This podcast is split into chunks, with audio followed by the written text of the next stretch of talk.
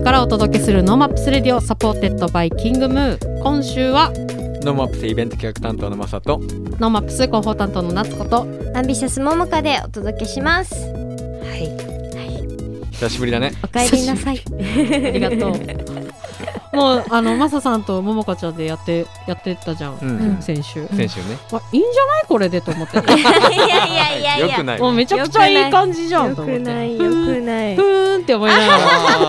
ああそういうことね。そういうか気持ちね。そういう気持ちで聞いてた、楽しそうでいいなとい思ってさ。寂しかったですよね。ねね、二人でどうしようかと思って。本当ですよ。うん。もう全然いけてるわと思って思いました頑張ります。じゃあ一応聞いておこうかな、うん。なっちゃんの NoMaps はどうだったの？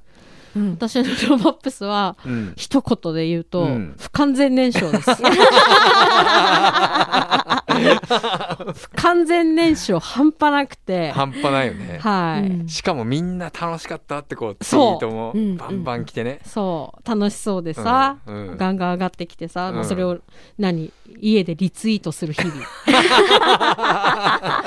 みたいなね、うん、そう。なのでこの不完全燃焼感をうん。ちゃんと来年にね、うん、持っていかなきゃいけないかなと思って。思っていると、今はね。今思って今思ってるね、うん頑張りますはい。まあ NoMaps 2022か、あの閉幕しちゃったんですけども、はい。うん、あの札幌国際短編映画祭のオンライン上映会あ、うん。オンオンラインの上映会期がうん。もう少しね、はい、ああるからね。と少しありますので、今日は札幌国際短編映画祭について、うん。うん。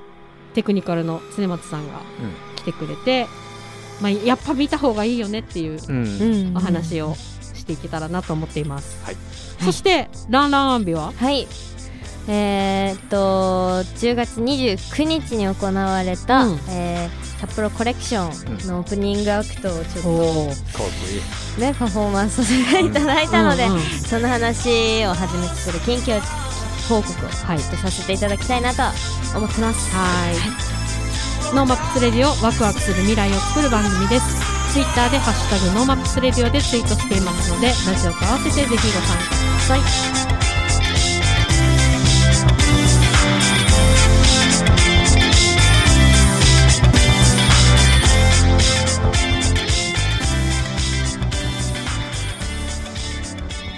NoMaps Radio 本日は第17回札幌国際短編映画祭現在オンライン上映開催中ですがそれについてですねお話ししていきたいなと思うんですけども札幌国際短編映画祭テニ札幌国際短編映画祭テクニカル担当で映像ディレクターの常松秀さんに今日はスタジオにお越しいただいております。常松さんお願いしおます。願いします。こんにちは、常松です。よろしくお願いしおます。お願いします。あ常さんね。あ、はい。はい。つね。ち常さん。あそう私常さんでゃん俺つねちゃん。はい。まあ大体ももかちゃんももかちゃんどうする？じゃあ常ちゃんで。そっち、そっち。いやいや、ありがとうございます。はい嬉しいです。あの常さんは、はい私もこううん映画祭のタイミングぐらいではいリアルでお会いしたり、うんうん仕事をさせてもらったりみたいなんですけど、あの日常的に何をしてる人なのかちゃんと分かってないんですよ。うん俺の知ってるつねちゃんは、うん。明日のゲームリのメンバー、はいはい。明日のシアターのメンバーだし、そうねあの NoMaps のねティーザーの動画もそうですね動画ね。毎年はい。うんはい。普段何をしてるんですか？普段実はこれ毎年かなりコロコロやることが変わるのでああ。説明どうしようかなと思うんですけど今年に関して言うと大学の映像大学のある期間の映像とか、はい。えー、とそ毎年北海道大学が出しているそういう PR ムービーみたいなのだったりとか、あとはなんかあるデザインがあってそれを無理やりなんかアニメーションにしてよみたいな その エフェクト周りをやってたりとか、はい。そういった仕事をしてます、はいそんな感じですね。今回のね、うん。 NoMaps 2022の、はい、うんあのー映像はまさしく静止画をはい。とにかく動かしてみたいなあ感じでしたね。そうそうですね。うん。やってもらって明ます。が日までに。明日までに。いやね、でもあの普段から実は山さんあうん。のポスターを作っデザインしてくれた山さんとは、うん。実は今年もうこれで4回目ぐらいなんですよね一緒に仕事するのが。へー。だからまあこういうふうに動かしたら山さん納得するかなとか。コツをつかんで。プロデューサーの五十嵐君だったらこういうのがいいのかなみたいなのでうんうん。まあ許される時間内でなんとかはい。作ったという感じですかね。毎度本当にお世話になっておりますあ NoMaps。はい。えっと札幌国際短編映画祭の中でははい。どういった役割をされてるんですか、えっとテクニカル周りで、うん。と上映素材を作ったりとか音の調整をしたりとか、はい。短編映画によって音量のレベルが結構違うのでそれを合わせないと上映するときちょっと困るんですけどそれを合わせたりとか、はい。あと、まあ、トレーラーは最近作ってないんですがあそうなんですか？あそうなんですよ。あれあのプロデューサーの久保さんが実は自分で作ってるっていうここ2年ぐらい。うんへえで、まあ、一部どうしても作らないといけないところは作ったりしてます、あとはあの酔っ払いプログラムっていう企画があるんですけどその酔っ払いプログラムの企画担当をしてます。はい。うん。あの今年3年ぶりに、はい。えー、と劇場でのリアル上映というのをはい。やりましたけど、はい。あの実施して映画祭チームの中ではどういう評価だったり、どう思ってるんですか？いやもう3年ぶりでなんか前までできてたことが できなくなってしまってるっていう か感じの劇場でかなりバタバタしましたね、はいうんはまあ、ただあのやっぱりそもそもリアル会場でのじ劇場をあと殺撃さんとか、うん。今回上映した殺撃さんとか大きいスクリーンで短編映画を流すっていうことがなかなかないので、うん。来る監督さん東京からとか日本全国から来られるんですけど監督さんたちはすごくあこんなところで上映されるんだとか、うん。あと夜のアフターパーティーとかが楽しかったとか、うんうんうんそういったことはあったんですが、まあ、とにかくもう悪いところばっかり運営チームは目に行ってしまうっていうのはありましたね。うん。あそこダメだったよね。久しぶりだからね。はい。ね本当に。ね、うんあの劇場の体制も変わってというかはい、場所は同じだけどね。はい。あのもともとはなんだっけ？プラザ。はい、プラザ25で,、うん。のところから、うんで今は普通に商業映画とかうん。殺撃さんが上映されている中での映画祭が曲がりしてというような形で上映してたので、まあ、なかなか勝手が前とはちょっと違うなっていうところはあったかと思うんですが、うん。まあ殺撃さんにちょっと迷惑かけちゃったかうなすいませんでした。この場を借りてね。この場を借りてちょっと謝っておこうっていう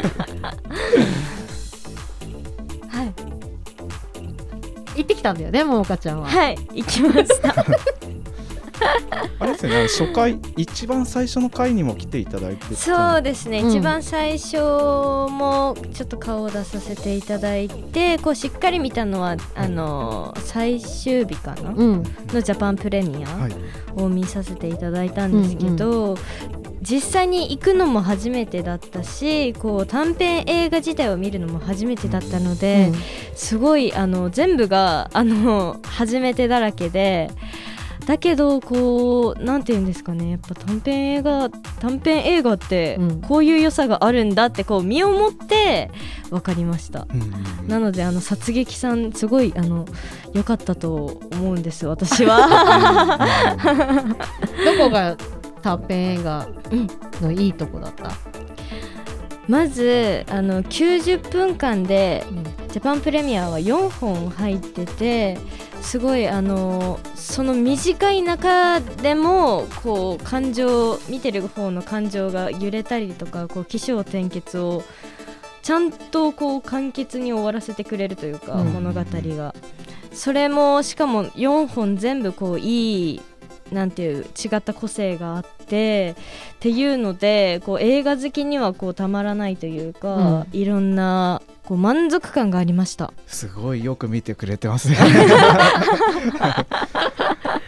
るほど ありがとうございます。はい、あの常さんは今回、はい。あの監督としてもあ、参加あそうですね。してるんですよねはい。あの北海道セレクションの中で一本目で流れたミュージックビデオのえっ、と監督というか制作もしましはい監督の常ちゃんとしてた。はい。出るのはうん、2本目？あ、二本目ですね。あそうなんだ。だそうですね。二本目です。うんはい。うん1本目はだいぶ前なんですけどそれはもう映画祭に入る全然前なんですが短編映画で「たぬき参り」っていうたぬき工事を舞台にした映画を作りまして、へえへまあ、ちょっとあのソフト下ネタな映画なんですけどあの YouTube に上がってるのでもしうんよければ見ていただあきたいそうなんですか？はいたぬき？たぬき。参り。たぬき参り、ごんべんにえーっとなんでしょう「ひ」ひカタカナの「ひ」と日常の「日」で「参り」の方ですね。あちょっとツイッターでシェアしますね。あはい。はい。そうなんだ。こう監督として参加するのとこう作ってる側のはい。映画祭自体を作ってる側と、はい。こうどっちからも見るわけじゃないですか、はやっぱり片っぽからだと見えないものってあったりしますか？あそうですね。監督側からだうとん。見えないところだらけですね、映画祭っていうのは。いやもうほんとこんなにやる仕事が多いのかってぐらいもうぎゅうぎゅう詰めでうん運営されているので、うん。いやだからねいや世の中の映画祭みんな大変だと思いますね。ううん。んどの辺が一番大変なんですか？映画祭を作るにあたって。かとにかくもう映画さ札幌国際短編映画祭は81本映画が上映されるんですけど、うん。まずその中から81本選ばないといけない。2700本ぐらい応募されてくるんですけど、それを選んで、うん。その監督たちに連絡を入れて、うん。情報をもらって、うん。素材を集めてそれで来るお客、えー、と監督たちにも手配してとか、うん。そのうんうん素材集めウはい。ェブ制作、はい。宣伝とか、とにかく漏れに漏れまくるんですよ。で誰が誰が担当ここしてるんだっけ？みたいなところからうん。まず毎年毎年そこに帰っていくので、へえ。いやもうてんやわんやですね。まあだって結局1作品1監督なりそのはい。人とはい。80人とやり取りするっていうことだけで、はい、もううんしんどいですよね。うんざりですよね。いやいや、これ言い方まずかった。いやいやけどそれぐらいの気持ちになるのはわかるというか。ねでレスポンス早い人もいればはい遅い人もいて、そうですね。いろんな人がいるでしょ。はい、レスポンスないなと思ってあ遅い人なのかなってずっと思ってたら、うん単純に迷惑メールに入ってただけとか、はいはいあはうんい。いやいや大変だわねあと時差もあるし。あじそうなんですよ、うん。あとうん。その大体映画祭の作品選びが8月ぐらいにようやく終わって監督たちにもうちょっとはい。めちゃくちゃギリギリなんですけど、うん。送るんですよね、そしたら海外の人ってバカンスの時期に入ってたりするんですよ。はあ。そしたら向こうの人たちはおそらくメールを確認しても、うん。バカンスだからうん。バカンス終わってから連絡しようみたいな、はいはい。あ1ヶ月後とか、うん。うんそういったことが多分普通なんですよねおそらく。そっか。はい。だからこの作品の中におそらくその上映1週間前にようやく連絡ついた監督とかもいらっしゃったりするんですよね。るほど。しびれるね。しびれるね。すごいわ。いやなんかオープニング見に行って、うん。で、まあ、2000何百作品の応募の中の81作品じゃないですか、うん。はい。でその81作品の1個の作品に、うん。もう何十人っていう人が関わってるじゃないですか、これってなんかあさなんていうんですかねここに関わってる映画祭に関わってる出展出品してる人の人数とかまで入れていくと、一体何人でこの映画祭出来上がってんだろうっていうのをオープニングのあのエンドロールとか見てはあはあ思ったんですよね。確かにな。なるほど。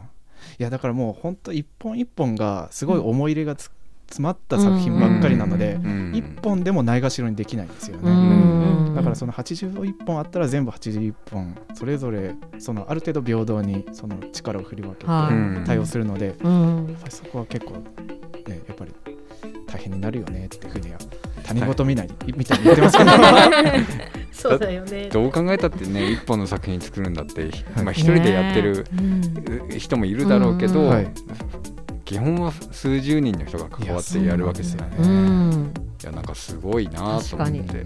だからそのノミネートしただけでそれぐらい喜んでる人がうん。確実にいるんだなとかうん。いうのをなんかこうオープニングを見てて思ったんですよね。なるほど。あー。ちょっとその辺の初心にはしっかり帰った方がいいですね毎年ね映画祭 ね、つい漏れがちになる、うんいや漏れがちになりますね。ね。もうとにかくこなさきゃこなさなきゃっていうところになっちゃう、いいやもうそうですね。ね。本当ですね、いうん。それはあると思うやいいことを教えてもらって。まさかや。まあそんな中あの NoMaps 2022の会期中に、うん。まあ、さっき常さんも言ってくれてましたけど、はい。その酔っ払いプログラムはい。を開催して酔っ払ってないと入場できない。はい。そうなんですよね、はい。あの入り口でアルコールチェックをして アルコールが検知されたら入れるっていう。どれぐらいすごい。い。けなかったから、はい。あれなんですけど、はい。本当にアルコールチェッカーやってあそうですね。入り口で一番最初がアルコールチェックなんですよね。でそれで検知されなかったら、うん。まあ帰ってもらうか、うん。救済処置にワインが置いてあるので。処置？ワインを飲んでもらって、はい。まあ、ただあのどうしても飲めないっていう方がいるので、うんうんうんその方はあのドライドライブキーパーというかあの何ですか？送迎車だよってああないうことでそのタグを首から下げてもらって入ってもらうってへいうことをやってました。おしゃれ。おしゃれ。だってタクシー会社の上でやるそうよ上ね映が酔っ払い映画祭って受ける。いやよねもうね最高の環境でしたね。最高だよね。あの平木ハイヤーさんっていう平木市駅近くうん。のそのイベントホールでやったんですけど、もうとにかく酔っ払ってもすぐタクシーで帰れるし、確かに。しかもそのダルマホールなんですけど、うん。あのカウンターが常設されてるんですよ。だからそのお酒を僕ら準備しなくても、うん。平木ハイヤーさんの方で準備してくれて販売もしてくれるっていうところなので、ねいや本当いいところ見つけたなーって思います もう定期的にやっちゃったらやってみたいですよね。面白い。ねこれ思ったんですけど例えば毎週これやったとするじゃないですか、うんうん多分人入んないですね。やっぱね、はい、今回めちゃくちゃいっぱい満員あ御礼になったって。はいあのーまあぎゅうぎゅう詰めに入れれば多分うん。150とかも入ったかもしれないんですけど、うん。やっぱりその来てくれた人にしっかりお酒も食べ物も楽しんでもらいたいってはいはいいう企画なので、テーブルも準備して、うん。余裕もあって、うん。おしゃべりもできてっていう空間を作りたかったので、はい。だいたい80人ぐらいがうん。一番楽しめるギリギリのラインだったんですけど、はい。だいたいで81人ぐらい関係者合わせて入っちゃって、はい。だからもう急遽立ち見席を作ったりとかしてたへりしました。えそうみんな待ってたんだなって思いました。いや本当に、うん。あと新規の方もすごい多く来られて。へえだからなんかそのちょっとこういうアホみたいなイベントっていうのは、うん。なんかね求められているというかなんというか、うん。そのうん時々ふざけたいみたいな人が来てくれたんじゃないのかなはいっていう気はします。でもなんか映画の楽しみ方って、はい。あのー決まってるというか、うん。映画館に行って、うん。うんまあ、作品を見て帰る。うん。それ以外の映画の楽しみ方って普段なかなか味わえなくて、うん。まあ、うん。木の木の窓がやってる屋上で見るよとか、うんああいうのはあるけど、まあ、そもそも映画自体をね、うん。酔っ払って見てもいいよとか、うん。あとおしゃべりもしていいとか、うん。お菓子食べたらそうん。のお菓子のボリボリバリバリをうん。しっかり鳴らして食べてくださいとかっていう、あの6箇条があるんですよね。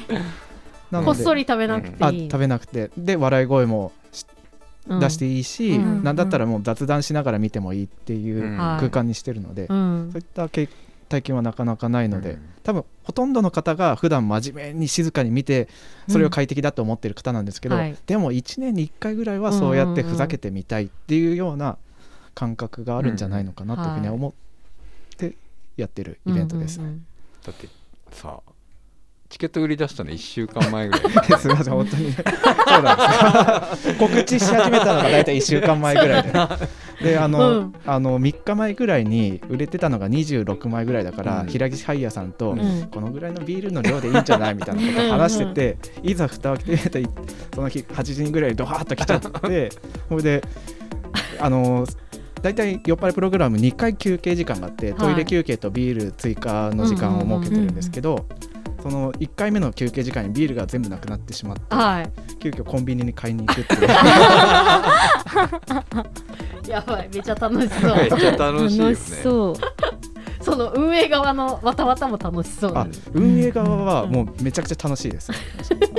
あのただ楽しんでるだけです、うんうん。あ運営側も全員酔っ払ってる？あ酔っ払ってます。でその運営側うん。もお酒飲まない人はドライブキーパーの札をつけて、へえあ間違えた映画とかかけたりしなかったあそれはなかったかな。ただあのノリで、うんうん。あの上映予定じゃなかったやつを上映したりとか。へあえすごいその場のノリではいっていうのはありました。めっちゃいいね。あとうん。今年ちょっと、あのスガラマルラムルディっていうそのえ札幌であの映画のフリーペーパーを作ってる人たちがいて、うんその方たちに司会をやってもらったんですよね。うんそれもまたその普段コアな映画情報発信をしてるので、うん。すごい話が面白くて、それもまた一つ盛り上がりの要素としてありましたね。すごい、来年もね、うん。うんそうですね。ちょっとパワーアップさせて、ね。うん。告知は早めに、告知は早めに。よろしくお願いします、はい。お願いし頑張ります。そして今あのオンライン上映をあはいはいしていますがはい実は11月の6日までということで、はいもうあとちょっとしかないんですよ。そうなんですよね。あはいはいもう一回あはいはいあはいなるほど。そっか。はい。はい。はい。はい。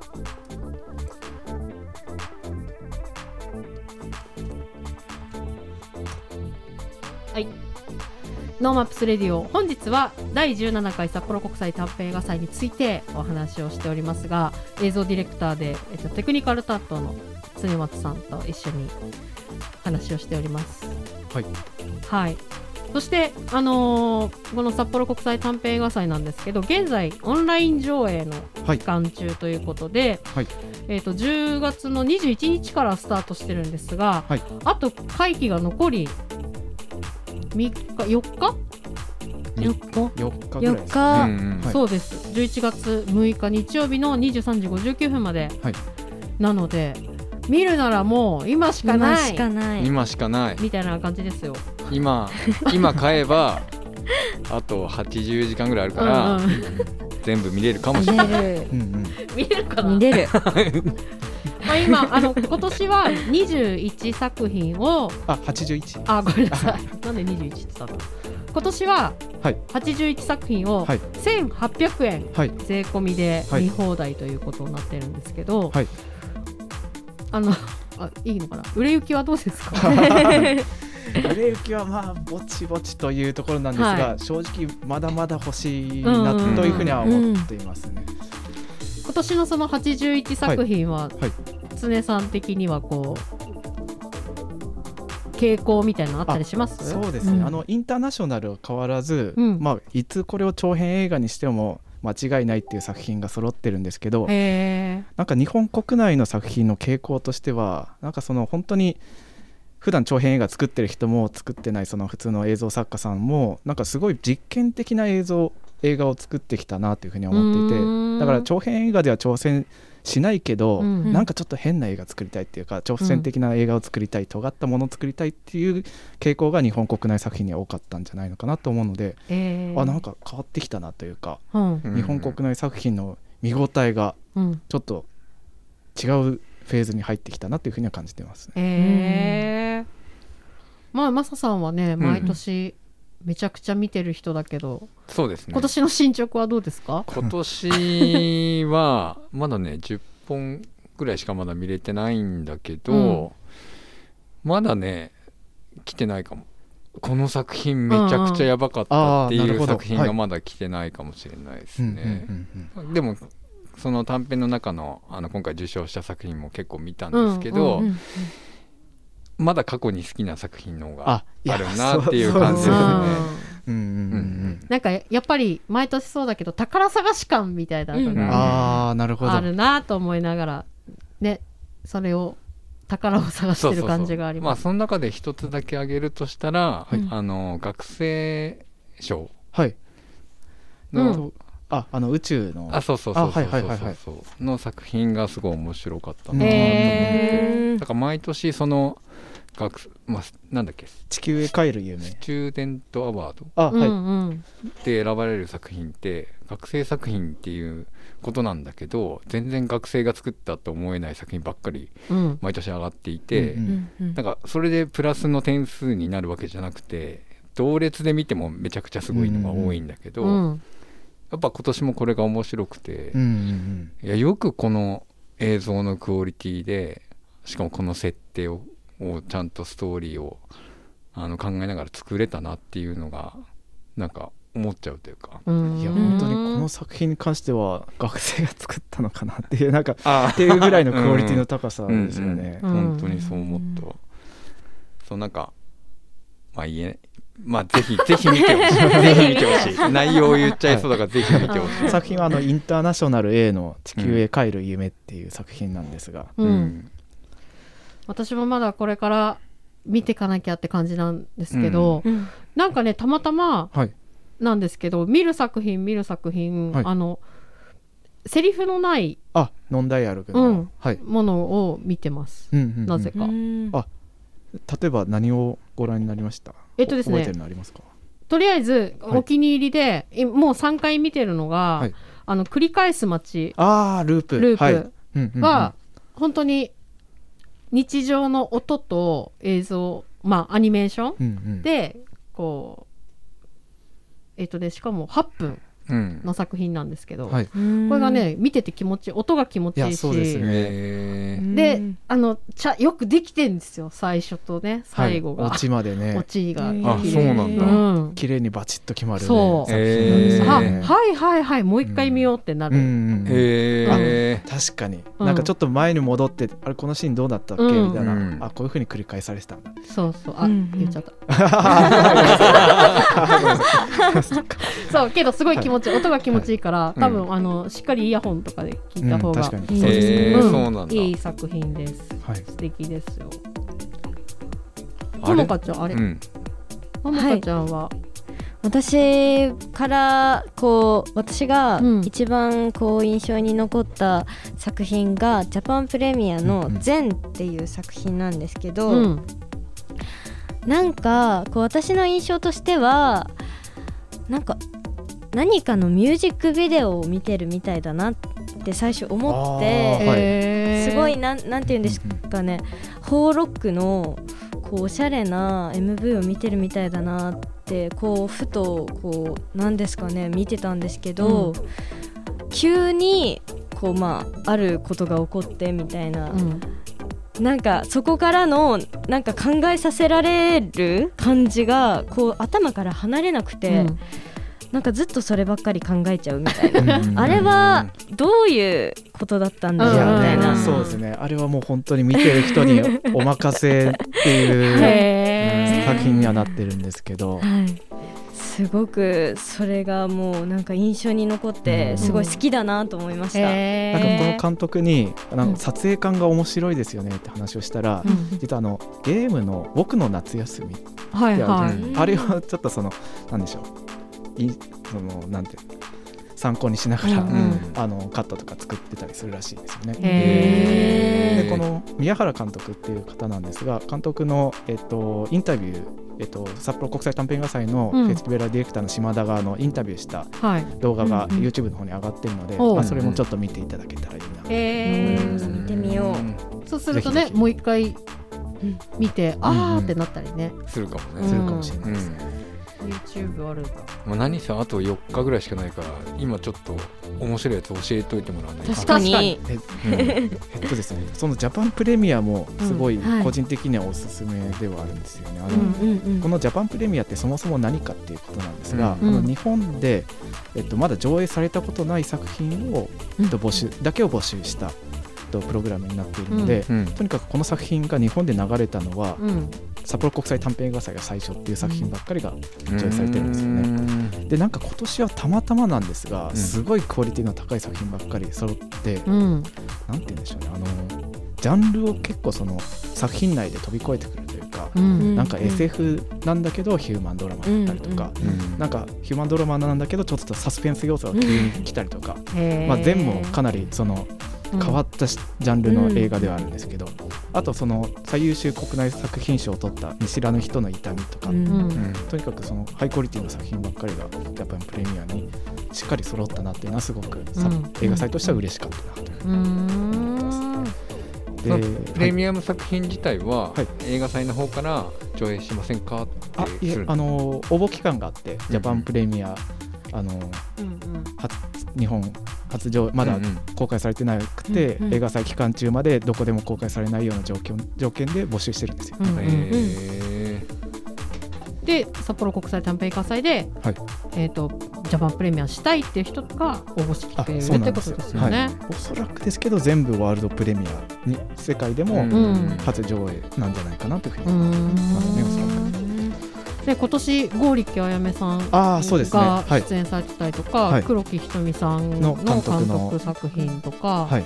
そういうなんかちょっと話題性もあるというか、そうですね。あのナショナル A の線香花火っていう作品が黒木ひとみさんの作品、うん。あの監督作品だったりとか。うん。ナショナル B での「世界で一番素晴らしい俺」っていう作品がゴリキあやめさんがうん。主演してる、ダンスをしてる作品なんですがそれもあったりします、えダンスをしてるんだ。あそうなんですよ。ん。サムネイルがね結構かっこいいゴリキあやめさんがバーンと出てる。はい、サムネイルなんですが、うんまあ、見つけやすいかなというふうに思います、まあ、あととにかくナショナルは変な作品がいっぱい揃ってて、みはい。見応えはかなりあります、うんうんう、うん。ん。まあなはい。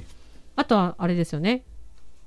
常さんがはい。選んでるあ酔っ払いプログラム。あそうですね、うん。これはですね、あのとにかく頭を使わないで酔っ払いが見る映画なんで 頭を使わ頭を使わずにぼーっと見ててもなんか楽しめる映画ばっかりを集めてるプログラムなんですよね、はい、うん。その中にあのグランプリン作品の、うん。えー、とダイヤモンドとかはい。あとですねあの、えーすごく評判のいい、うん。えー、と筒井康隆かあのさんの原作の「夢の検閲官」っていう作品があるんですが、はい。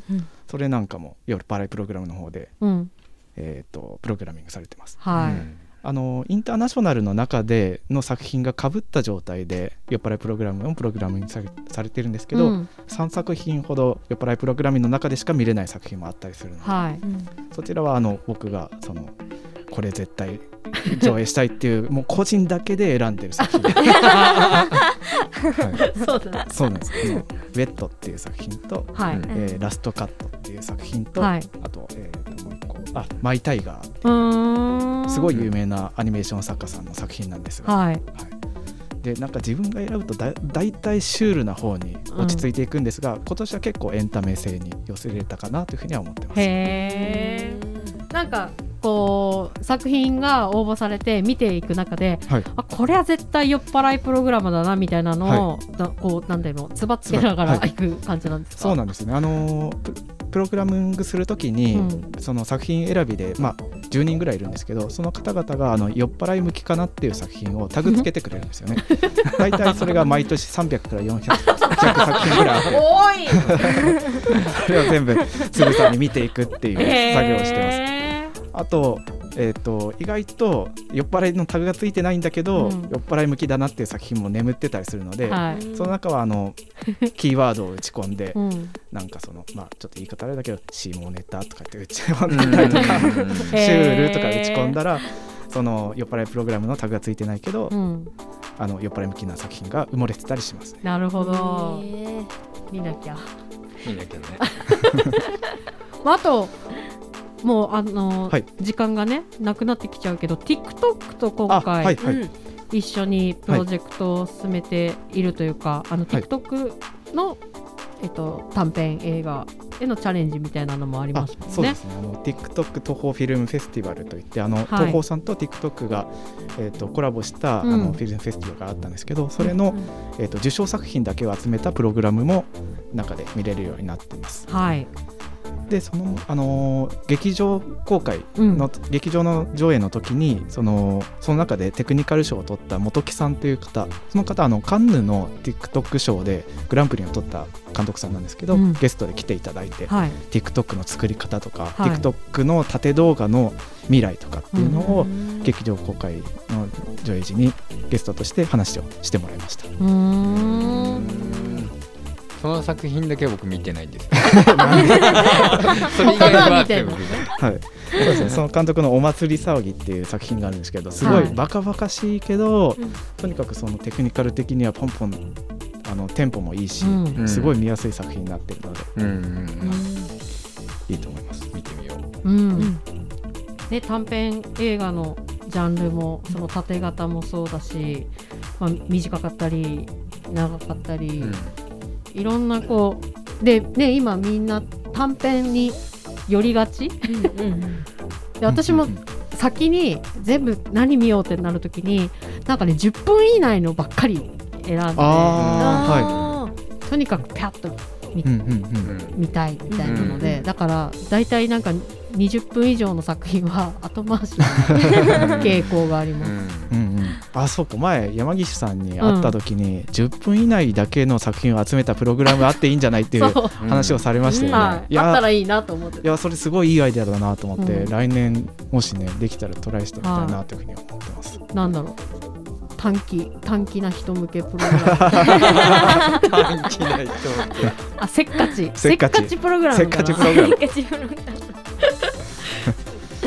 ね。来年の映画祭に向けても、こうなんか構想があったりとかしてますか、えっと、えーまだ、えっと、オンライン上映中なので反省会はこれからなんですが、はい。個人的にはですね、あのできればなんかその日々映画祭としての活動をしながら、うん。最終的になんかお祭りしたいよねっていう衝動から映画祭を開催するみたいな、うんうんうんうん。なんかその映画祭毎年映画祭に向けて頑張るっていうよりは、はい。なんか結果祭りが行われましたみたいな方うが、ん。なんかその五十嵐君の趣旨にも合うし、なんかそういう形でなんか年年中映画祭としての活動をコツコツできたらいいはないというふうに思ってます。へえあの見れるところが常にあるとやっぱりいいですよね、このうん。映画祭の期間はオンライン上映やってくれてたりとか、は劇場で見れるからうん。見に行けるけど、うんうん。だ日常的になんだろう短編映画に触れる機会って、うんうん、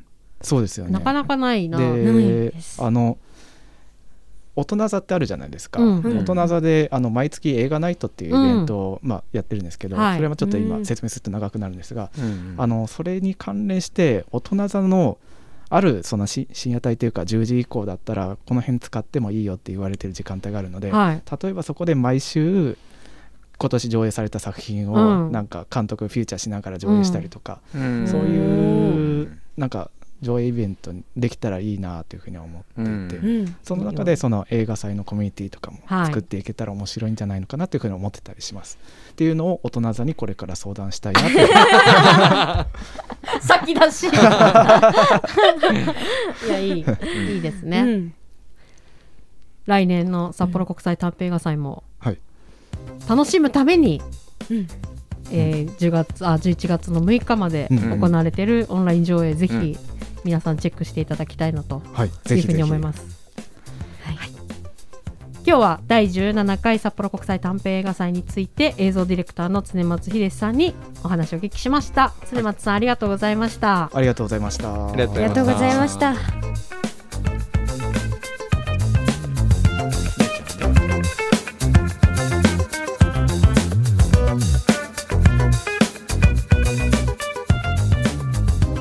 このコーナーはいつか自分たちの番組を持ちたいと思っているアンビシャスが世間のことを知るために巷で噂になっている話題を検証して報告するコーナーです。今回は萌えかちゃんに来てもらいました。こんばんは。こんばんは。今日は札幌コレクション2022オータムウィンターをはじめとした近況報告をしていきたいと思います。はい。ということでね。今週末先週末は、えー私たち札幌コレクション2022オータムウィンターにオープニングアクトとして、えーパフォーマンスをさせていただいたんですけど前回ねスプリングサマーもこう出演させてもらって今回は、えースーパーラブとアイでハイニのパフォーマンスをさせてもらったけどどうだった？えー半年ぶり？半年ぶり。5月ぶりかな？ですよね、うん。もうこんな大きい舞台でうん。できることは本当にめったにないので、うん。もう本当すごい貴重な経験でした。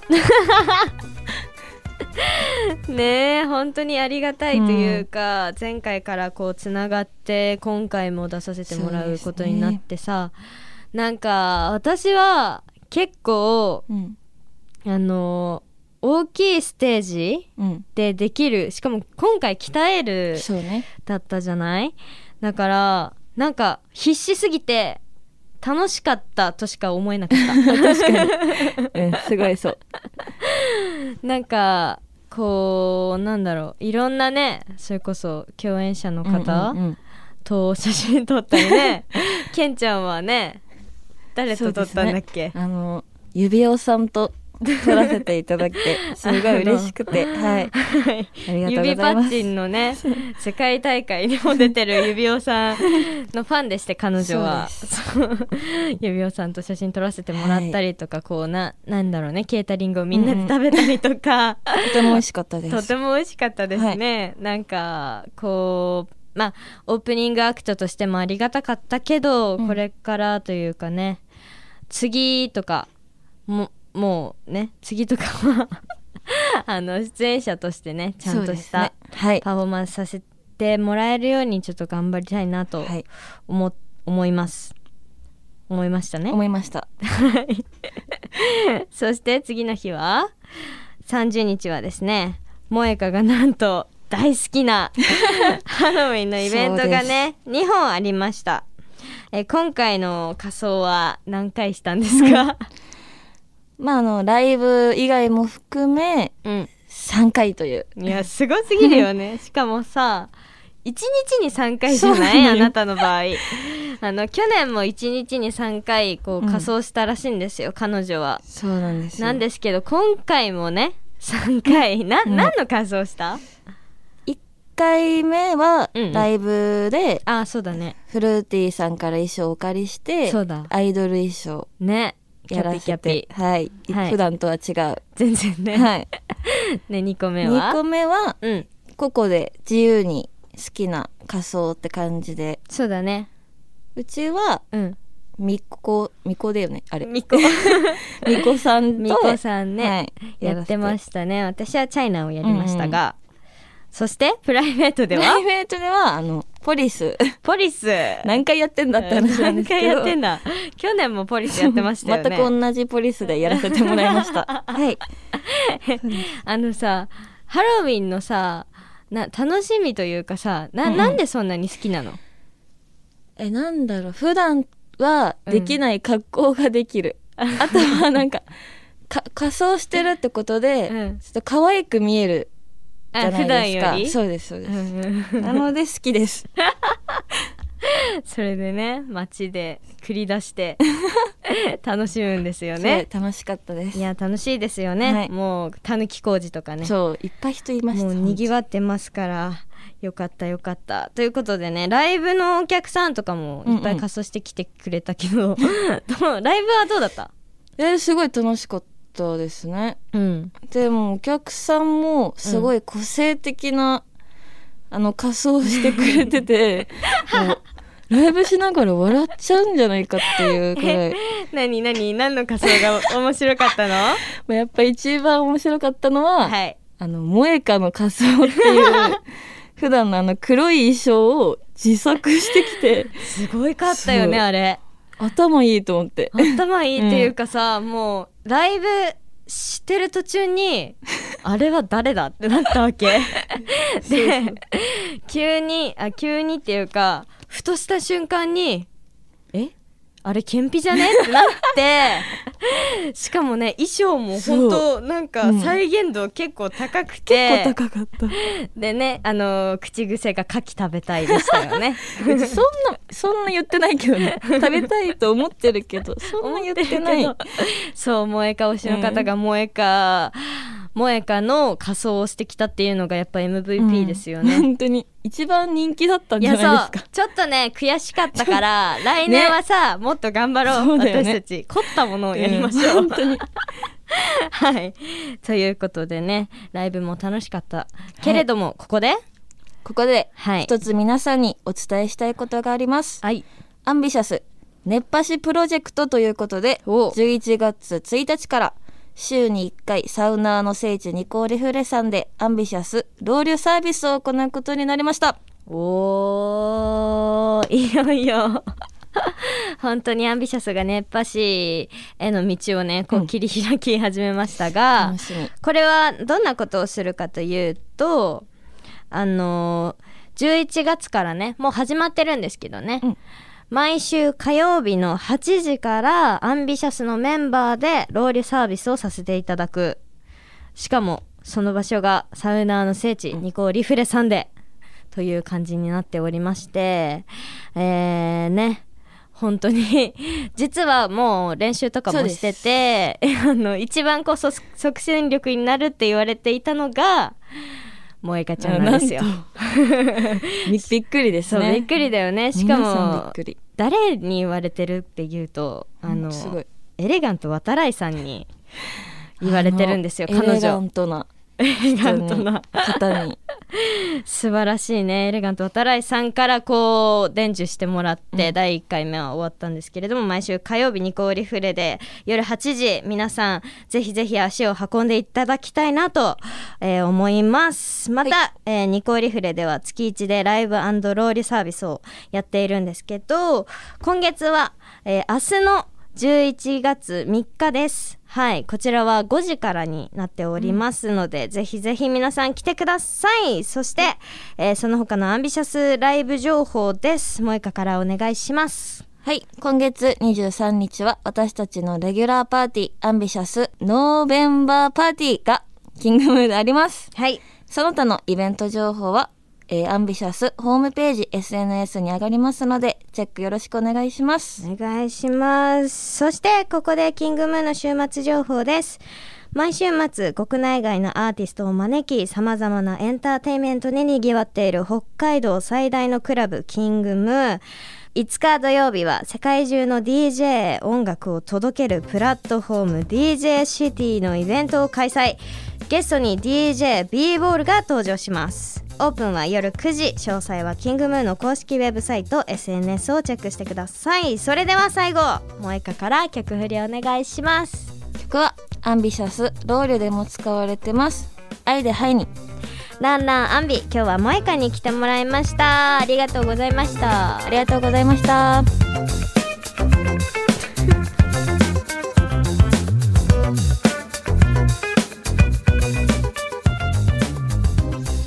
NoMaps Radio 本日は札幌国際短編映画祭についてお届けしてまいりました NoMaps 終わってね、うんなんかちょっと余裕できたなと思ってたんだけど、なんかこれも見なきゃいけないし、そうだあれね も見なきゃいけない。あっという間だよ意外とうん、ね、ずっと忙しいな。うんどうにかなんないのこれ。ありがたいことですね ありがたいことですね。そうですね。はい。えっ、と2022年11月6日日曜日の23時59分まで札幌国際短編映画祭オンライン上映はをしておりますので、えー81本うん期間中見放題で1800円というふうになっております。い。もこちゃんのおすすめは？全全ね。全ね。はいなっちゃんのおすすめは？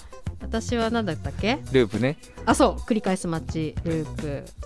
俺はまだ発見できてないから、まずその2つから。そうね。あと酔っ払いプログラムね。うんうんはい、見ていきたいと思います。はい。はい、詳細はノーマップスの公式ウェブサイトまたは札幌国際短編映画祭の公式サイトをご覧ください。はいそして、はい。とノーマップスは今なんだろうな姉妹兄弟イベントうんうん。が開催されようとしておりまして、はいノーマップス釧路根室というのがあります。うん。これね2019年から始まっているんですけども、うん。まあ釧路根室の地域ど特有の、まうん。あ、社会課題とか、あのーあとは産業うん。に着目して、えーノーマップスを開催しておりまして、うん。えー11月の15日16日17日の3日間開催されるということなので、まあ、釧路根室の界隈の皆さんには、うん。ぜひこれも参加していただきたいなと思いますね。札幌からもね、札幌からもね。マサさん今行こうとしてるでしょ？ちょっと行こうとしてます。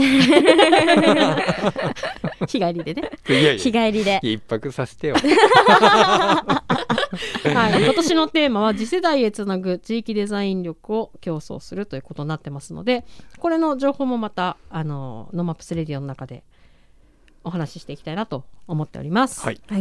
そして来週の放送なんですけども、はいプレゼントがあるということで、うん。現在 FM ノースウェブをいつも聞いていただいているリスナーのあなたに感謝の気持ちを込めてラッキーなプレゼントを盛りだくさんのラッキーチャンスウィークを開催中です。うん。ノーマップスレディオからも2022年限定デザインの FM ノースウェブオリジナルクオカード2000円分を1名様にプレゼントするということになっております去年もやったよねやった。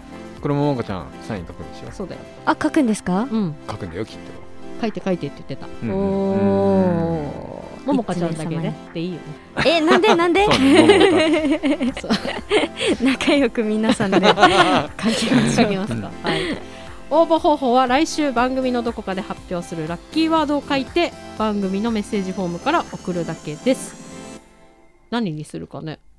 ラッキーワラッキーワード考えててももかちゃんあ私ですか？ド任せた。任せたよ。